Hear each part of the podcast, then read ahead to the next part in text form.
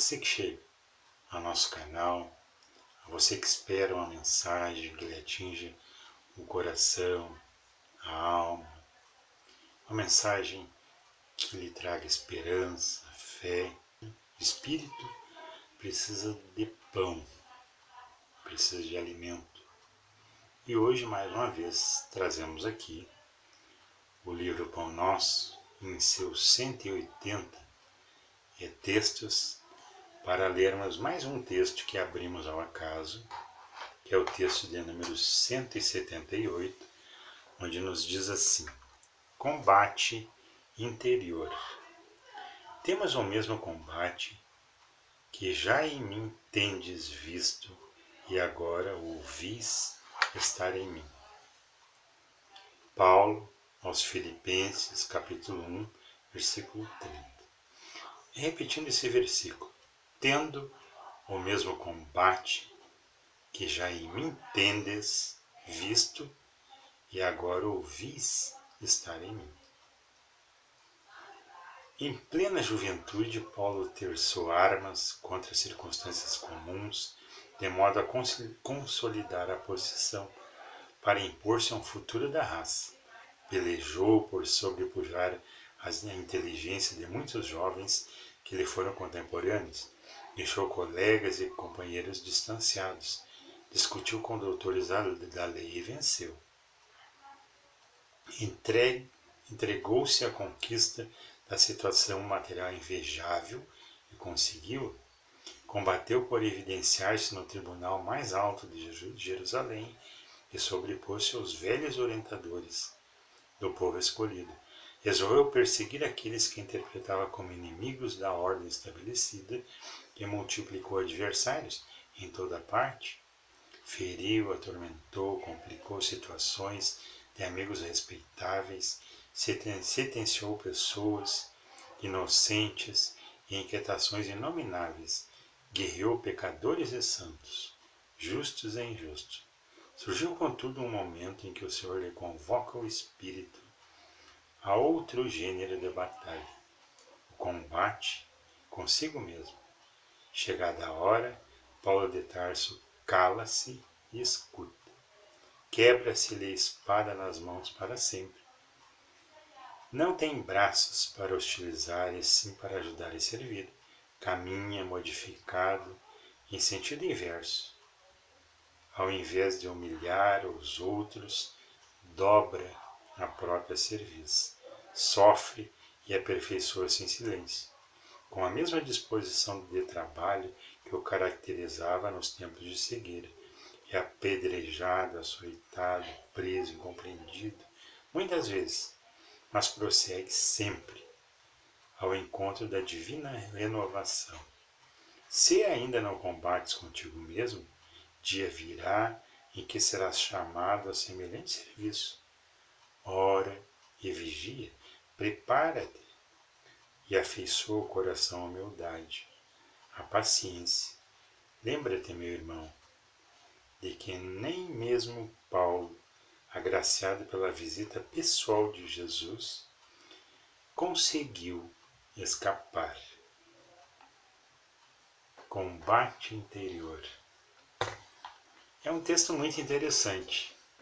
Como é interessante a história do apóstolo Paulo, né, que era um jovem judeu preparado para assumir o mais alto escalão do povo hebreu, o Sinédrio, e estava pronto para isso. Já conversava com os, os doutores da lei e já os tinha como igual. Discípulo de Gamaliel, ele era é realmente muito inteligente.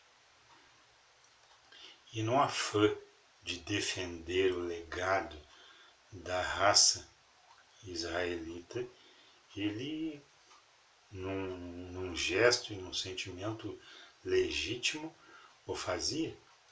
com a sua visão legal da época, com a sua compreensão da época, o seu status social da época. E, e assim ele foi fazendo, e assim ele foi é, errando sem perceber é, por várias vezes. E se tornou um perseguidor ferrenho do cristianismo.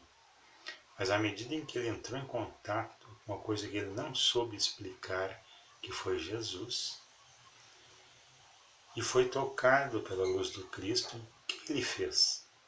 Ele não se culpou, ele não se arrependeu dos erros que tinha cometido e que naquele momento ficavam claros para ele. Ele sacudiu a poeira do rosto e, mesmo sem ver, ele perguntou: Senhor, o que queres que eu faça? O que, que eu tenho que fazer? E às vezes, em algumas situações da nossa vida, a gente realmente passa por essa mesma situação. A gente acha que está fazendo as coisas certas, a gente acha que o nosso sentimento é legítimo, que o nosso sentimento é correto, que o nosso sentimento é justo. Mas a gente tem a impressão que as pessoas nos olham pelas maneiras e pela visão em que só enxergam o mais negativo em nós e não nos conseguem ver senão através desse foco. E esse, esse tipo de visão, esse tipo de reação, às vezes nos causa um sofrimento muito grande.